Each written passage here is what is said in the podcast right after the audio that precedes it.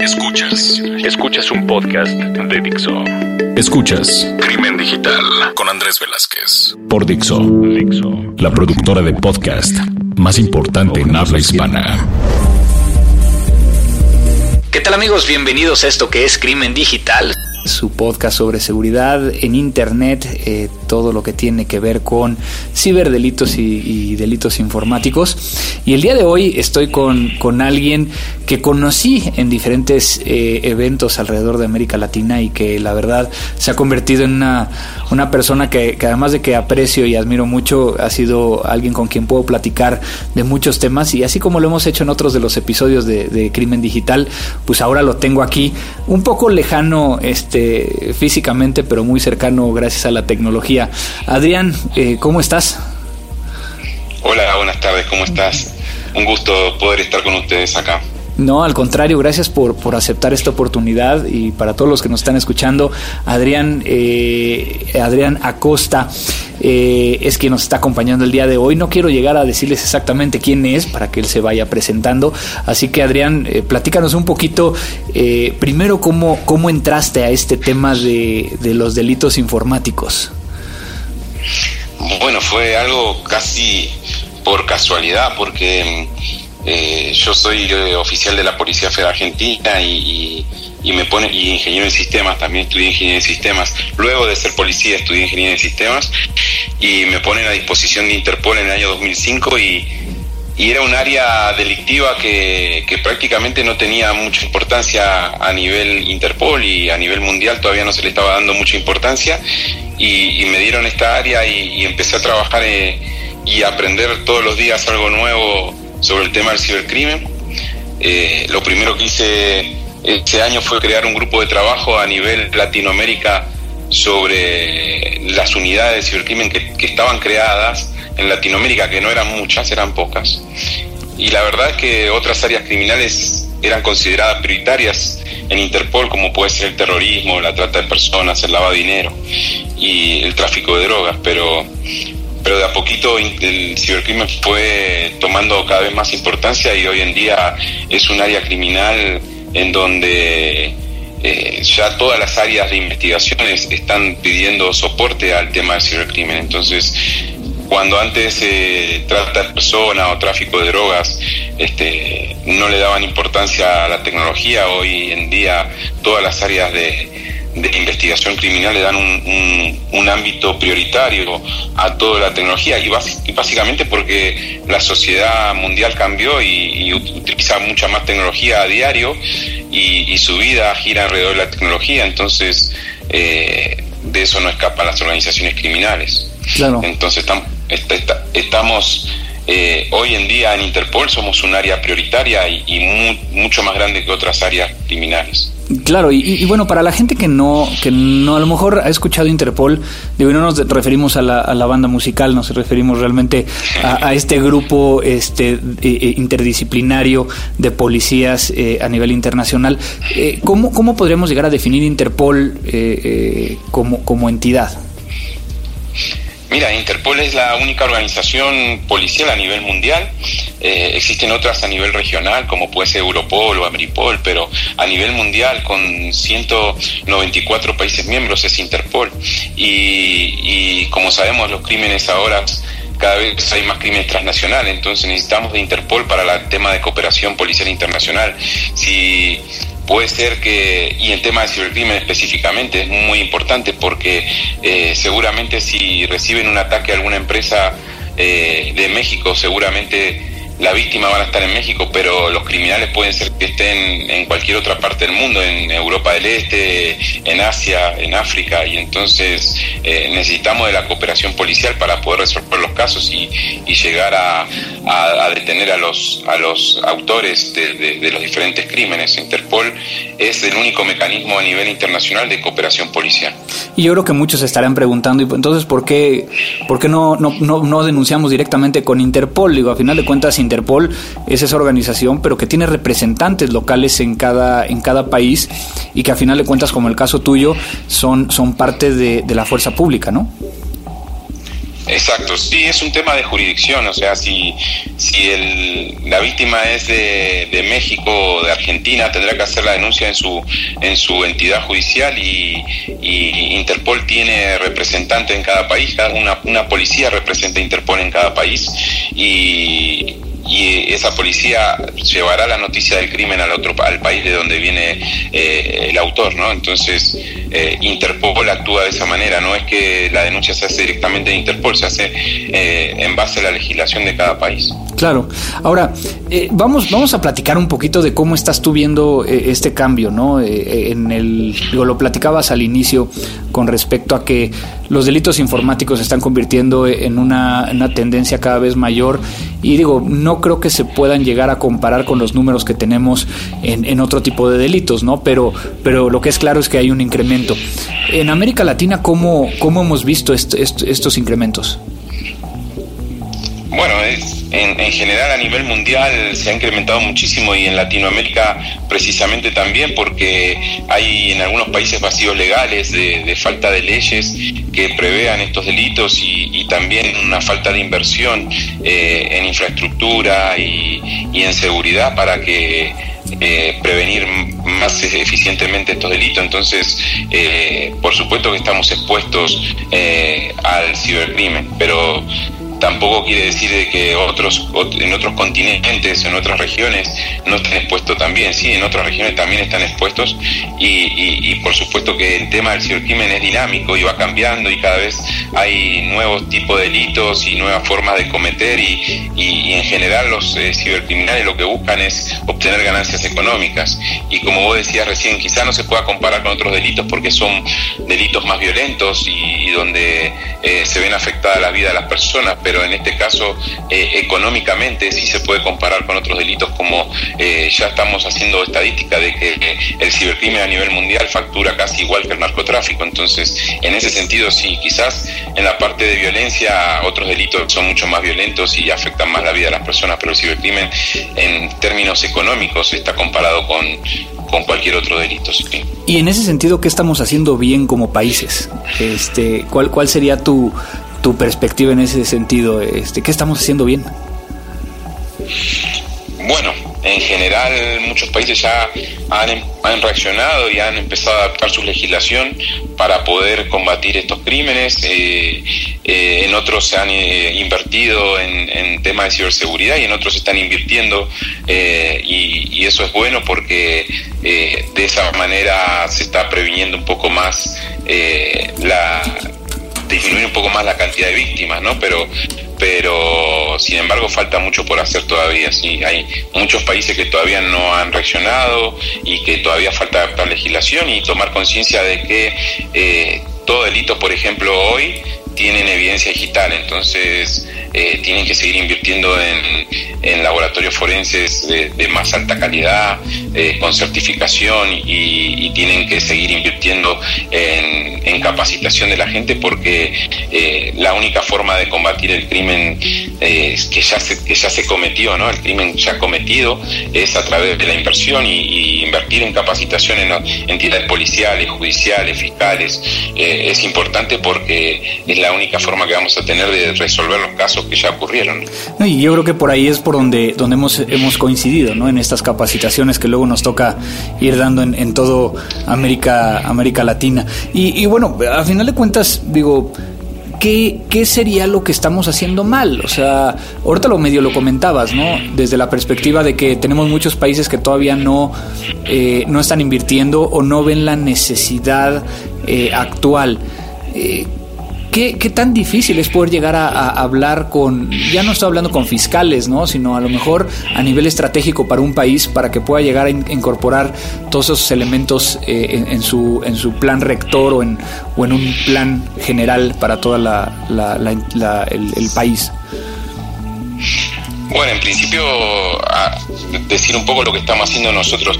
Las organizaciones eh, regionales e internacionales nos estamos uniendo porque estábamos trabajando en forma independiente y hoy en día Interpol trabaja eh, muy unido con la OEA, con la Organización de Estados Americanos y con eh, Naciones Unidas también en la región. Y, eso nos permite unir esfuerzos y recursos para poder invertirlos correctamente en los países. También está el Consejo de, el Consejo de Europa con, con su proyecto también de, de, cibercrimen y también estamos trabajando en conjunto con ellos. Y eso es importante porque en realidad las organizaciones internacionales tienen dinero de los mismos países, entonces invertirlo bien es importante para los países también. Eso por un lado, pero ¿qué estamos haciendo mal? Quizás eh, falta todavía mucha concientización en los países y los estados no reaccionan a, realizar campañas de concientización. Eh, los ciudadanos que son víctimas muchas veces eh, no terminan haciendo la denuncia y, también en ese caso no nos permite reaccionar a tiempo porque no sabemos cuál es la problemática actual. Entonces necesitamos generar más canales de denuncia, los países necesitan tener más canales de denuncia para que la sociedad en general pueda hacer denuncias y, las campañas de prevención y concientización yo creo que son fundamentales para reducir el número de víctimas. O sea, muchos de los cibercrímenes se basan en desconocimiento de la gente o, quizás también en, la confianza que le genera la tecnología, diciendo, no, no me va a pasar nada, yo estoy enfrente de una computadora o enfrente de una PlayStation y, no me va a pasar nada y, en realidad sí puede pasarles y, pueden ser víctimas, pero no son conscientes de eso porque no tienen el, el conocimiento. Y para nosotros que estamos en esto del cibercrimen tantos años, este, ya para nosotros es algo normal y, sabemos lo que nos puede pasar, pero para la sociedad en general no, no es tan normal y, no saben realmente lo que les puede llegar a pasar con el uso de la tecnología. Yo no quiero aterrar a la sociedad diciéndole le va a pasar algo, pero si alguien que no conocen les está ofreciendo algo a través de algún canal de comunicación, este, que. Claro, no, y lo hemos platicado aquí eh, con, con, por ejemplo, con Horacio Asolín, y nos platicaba de algunos casos de, menores, ¿no? Y cómo, cómo la tecnología ha permitido que, que, que, se explote de mejor manera para ellos, ¿no? Y que es más complicado para nosotros como investigadores para hacer algunas, algunas cosas. Y en ese sentido, eh, eh por ejemplo, eh, hablabas un poco del tema de concientización y lo que están haciendo con, con estas diferentes entidades. Eh, ¿cómo, ¿Cómo los, los podescuchas, porque tenemos podescuchas en toda América Latina en, este podcast, eh, ¿cómo, ¿cómo, alguien que nos está escuchando podría llegar también a ayudar eh, en el sentido de, de, concientizar? ¿Qué, ¿Qué, les podrías llegar a decir a ellos? Digo, muy basado en lo que, en lo que has estado haciendo con Interpol los últimos años. Bueno, mira, yo cada vez que cuando estamos juntos en una conferencia, en algún evento de entrenamiento, yo le digo a la gente que, que participa de, de, esas conferencias que no se queden con la información que reciben para ellos solos, que lo compartan con sus amigos, con su familia, eh, con sus hijos, ¿no? que es tan importante hoy en día también a, los menores eh, enseñarles, no prohibirles, sino enseñarles enseñarles eh, qué es lo que tienen que hacer y qué es lo que no tienen que hacer cuando están enfrente de, de una persona que no conocen a través de, de, internet, ¿no? Y, y bueno, a, eh, a, a, los que nos están escuchando también que no se queden con la información eh, para ellos mismos, sino que la compartan y esa es la forma de, prevenir. Seguramente compartiendo esa información van a evitar de que haya por lo menos una víctima y, eso es importante porque eh, la única forma de reducir la criminalidad es reduciendo la cantidad de víctimas. Yo no creo que en otros delitos como como el narcotráfico que lo venimos combatiendo hace tantos años eh, y seguimos en el mismo punto, no, no logramos nada, no logramos avanzar y me parece que en el cibercrimen la única forma de avanzar no es solamente eh, tratando de arrestar a los criminales, que sí lo vamos a hacer, pero también este tratando de reducir la cantidad de víctimas. Entonces, eh, a los que nos escuchan, por supuesto, habrá muchas, muchas este, recomendaciones que le podría hacer, pero principalmente que, que, lo que ellos conocen de lo que puede pasar eh, en el mundo de, la Internet, que lo compartan.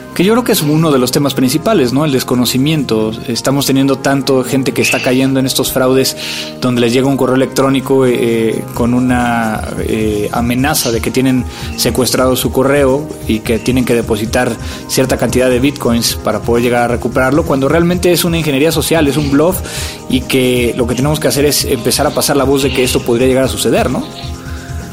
Claro, exacto, sí, esos tipos de crímenes eh, son eh, crímenes que por desconocimiento o son víctimas, ¿no? Porque eh, realmente es un engaño, es un poco de, que todos podemos estamos pensando que nos pueden robar la, clave y, bueno, sí, ingresar con la clave, cambiarla y listo, ya está. Y si tienen, pero no, que no vayan a pagar, no vayan a, depositar dinero de ningún tipo, ni Bitcoin, ni, ni dinero de ninguna clase, porque eh, primero son víctimas de un engaño. ¿no? Y el año pasado ocurrió con un correo muy particular, eh, que seguramente lo vieron en toda Latinoamérica, en donde decía que eh, habían grabado gente, bueno, que lo habían grabado a la persona que le llevaba el correo viendo pornografía, pornografía para adultos, y que tenían la filmación que de la persona viendo más lo que estaba viendo de pornografía y que, que tenían que pagar para que no se publique ese video. Entonces, eh, tantos bitcoins. Cuando fuimos a ver la billetera, cuando empezaron a llegar esos, esos correos estaba, estaba en cero Bitcoin y a los dos días tenían 30 mil dólares equivalentes Bitcoin. O sea que había mucha gente que había pagado porque era 200 dólares más o menos lo que pedían de, para no publicar el video.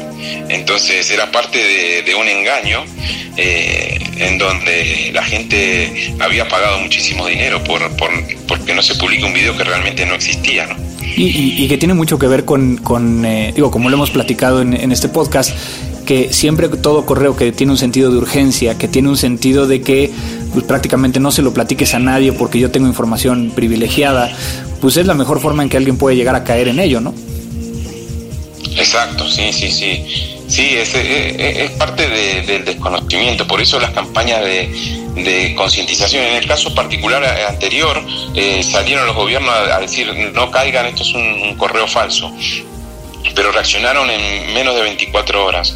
Pero en otros delitos no se reacciona así tan rápido, entonces eh, la gente no conoce lo que les puede pasar y eso es, el, es, es, un poco el problema de todo esto. De todo lo que de todo lo que has visto tú durante estos años, ¿cuál crees que sea el que el que menos la gente conoce eh, de estos tipos de, delitos? Digo, porque al final de cuentas el phishing más o menos lo, ubicamos, el eh, que está vinculado a bancos, ¿no? Este, aunque hoy en día ya no lo es únicamente hacia el sector financiero, este, pero ¿hay alguno en particular que digas nos hace falta capacitar sobre sobre esta conducta en especial que puede llegar a afectarlos? Y mira, phishing es una cosa de que, como decías vos, se conoce, pero en definitiva van adaptando diferentes modelos de phishing y diferentes eh, tipos que cada vez avanzan más y, lo, y, lo, actualizan y entonces la gente sigue igual este, siendo víctima del phishing, aunque ya hay un poco más de ransomware, también hay, hay más conocimiento y sin embargo también todavía seguimos teniendo víctimas de ransomware, pero, pero sí hay muchísimos eh, delitos que cada vez este, eh, nos sorprenden más y, yo no creo poder destacar uno en particular, pero hay uno que, sí estamos trabajando actualmente dentro de Interpol y que se llama CryptoJacking, no sé eh, si la sociedad sabe de eso, pero cuando su computadora pasa, eh, abre una página web y pasa a, estar muy lenta porque están usando su procesador para minar bitcoins o, otras criptomonedas y cierran la página y dejan de minar, eh, eso, también es un nuevo modelo de, delito que estamos viendo realmente en algunos países no están bien tipificados y en otros sí, y, eso significa de que eh, estamos siendo víctimas de, un robo de, energía o de, de velocidad de procesamiento para, para poder minar para los delincuentes. Yo creo que ahí, y ahí acabas de decir un tema bien importante, ¿no? Eh, el reto que tienen las autoridades para poder llegar a tipificar algo que se está moviendo de una forma muy rápida dentro de, este medio digital. Entonces, pues a lo mejor no lo tienes tipificado en, tu país, tienes que a lo mejor que, buscar eh, alguna tipificación ya existente para tratar de encuadrarlo o generar la reforma necesaria.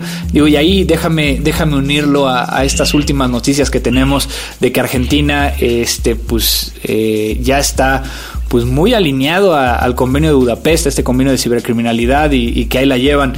Eh, ¿cómo, ¿Cómo te ha tocado vivir ese proceso, tú que andas allá?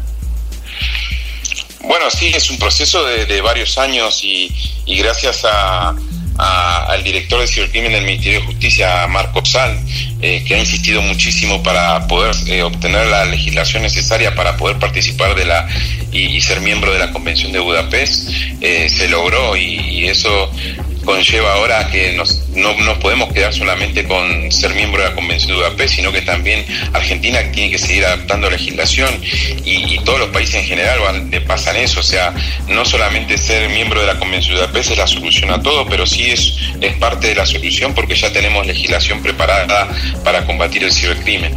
Eh, sin embargo, como decíamos, como mencionaba vos recién, el tema de, estos nuevos delitos, eh, tenemos que usar analogía con otros delitos, muchas veces, y eso lo venimos haciendo desde el principio, tratando de usar la analogía. Si es extorsión por internet, es lo mismo que extorsión físicamente, entonces usamos analogía, pero, pero seguramente es necesario también eh, tener legisladores más preparados para poder legislar y, sacar leyes mucho más rápido que lo que era antes, porque los delitos antes eran mucho más estáticos y hoy los delitos a través del cibercrimen y del uso de tecnología son mucho más dinámicos. Entonces necesitamos tener legislación apropiada para poder combatir estos, estos crímenes. Y bueno, la Convención de Paz es una herramienta muy necesaria para poder hacer esto, ¿no? De que adaptar rápidamente la legislación hacia los nuevos crímenes. Y yo creo que, que el Convenio de Budapest es, realmente la forma en que a nivel internacional hemos, hemos buscado el cómo homologar, eh, crear estas tipificaciones, el permitir la cooperación y la, extradición. Porque yo no tengo identificado, digo, eh, hubo un intento de las Naciones Unidas, pero pero fuera de eso, este, yo creo que sería la, la forma de seguir, ¿correcto?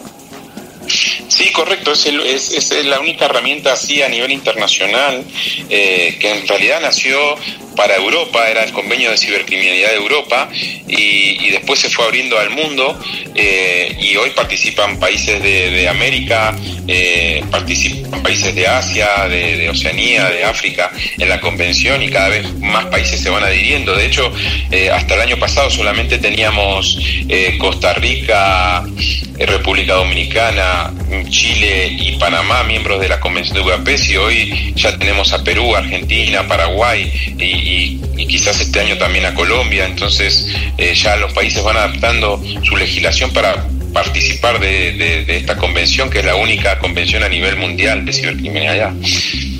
Claro, claro. Oye, pues bueno, eh, creo que hemos platicado de, un chorro de cosas, de, muchas cosas. Efectivamente, digo, México particularmente ha sido observador desde el año 2001 de la creación de, este convenio. Este, estamos esperando que, este nuevo gobierno eh, trate de buscar cómo adherirse a este, a este convenio. Y, pero bueno, tú sabes que yo, quería destacarte de que, de que sí tuve la oportunidad de hablar con legisladores el año pasado de, México y que sí estaban tratando de participar y de sacar la legislación necesaria para ya adherirse a la Convención de Budapest. Eh, no estoy en el ámbito político, pero sí eh, estoy en el ámbito de poder explicarles la, necesidad de eso y eso es lo que hice con ellos en la reunión del año pasado, pero sí estaban interesados. No sé el contexto actual político de México, pero hasta el año pasado sí había una intención muy, muy este, eh, real de, participar de la Convención de Budapest. Claro, es, es, todo un tema para otro podcast, pero este, tú sabes que también eh, el, el, tiempo en estos, en estos medios también hay veces que nos castiga. Este, digo, a final de cuentas, también, eh, digo, lo platicábamos fuera del aire, el hecho de que también creo que tenemos que, que a nivel internacional crear eh, estadísticas propias, ¿no? No nada más creerle a las estadísticas que vienen de Estados Unidos, que muchas veces es un gran problema para, para organizaciones como la mía o inclusive como la tuya, que, que, realmente los medios están buscando cifras, ¿no? Sí, realmente a veces eh, buscan la cifra más exacta, pero, pero sí tenemos que trabajar mucho en el tema estadístico, en tema de canales de denuncia, para que para con esos canales de denuncia poder obtener una estadística más cercana a la realidad de lo que nos está pasando. Y también, por otro lado, las empresas tienen que tomar conciencia de la importancia también de denunciar sus, sus ataques o sus incidentes, eh, quizás a veces por un tema de... Eh, de reputación, las empresas no hacen la denuncia, pero no, si no quieren hacer la denuncia no se los puede obligar a hacer la denuncia, pero sí eh, lo que necesitamos es la cantidad de incidentes que tengan para poder tener una, una estadística más cercana a, la realidad, ¿no? De lo que está pasando en nuestra región y, y, en base a eso poder actuar, ¿no? En base a eso poder reaccionar, en base a eso poder invertir y en base a eso poder realizar más campañas de concientización. Sí, perfecto. Pues no me queda más que agradecerte, Adrián, por, por eh, tomarte el tiempo. Sé que andas eh, inclusive viajando. Eh, espero, espero que podamos llegar a coincidir otra vez en algún lado pronto. No sé si tengas algo más que quieras llegar a compartirle a todos los que nos están escuchando.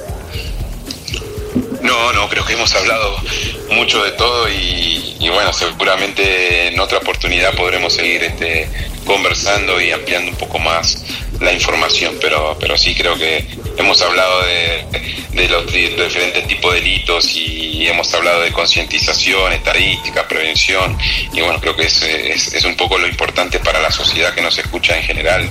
Este, eh, lo que lo que está pasando en el mundo del cibercrimen. Claro, claro, no, pues agradecerte, agradecerte de nuevo. Espero que, esa próxima vez que nos veamos, si nos echamos unas cervecitas como lo hemos hecho antes, este y, bueno, cuando vengas a México con mucho gusto el, acá recibirte. Eh, si alguien tuviera alguna duda o algo, este sé que también no es tan tan fácil para tu posición el, el, que el que te contacten directamente, pero hay alguna forma en que si alguien tiene alguna duda o, algo, o contactarte simplemente, eh, ¿cómo lo podrían llegar a hacer? Eh, seguramente sí, por, eh, pueden contactarme por correo electrónico. ¿Quieres el correo? Te doy el correo. Pues ahora sí que de eso ya decides tú. Tú eres el de. ¿Tú, tú, sabes cómo está tu seguridad en tu correo? puede ser por las, puede ser por, eh, por las redes sociales, por LinkedIn. Ahí me van a encontrar seguramente. Ok, entonces lo pueden encontrar. Hay, hay un medio de correo muy efectivo ahí también para poder contactar. Claro, eh, encuentran a Adrián Acosta en LinkedIn y desde ahí le pueden mandar un, un este email este o correo este interno para que puedan llegar a, contactarlo. Pues de nuevo, Adrián, muchísimas gracias por tu tiempo. Bueno, Andrés, muchas gracias. Siempre un placer. Un abrazo muy grande y seguramente nos vemos este año ahí en México. Eh, ahí o en otros países como lo hemos estado haciendo. O, en otro país seguramente, sí. Perfecto, muchas gracias. Muy amable. ¿eh? Y esto fue Crimen Digital. Dixo presentó Crimen Digital con Andrés Velázquez.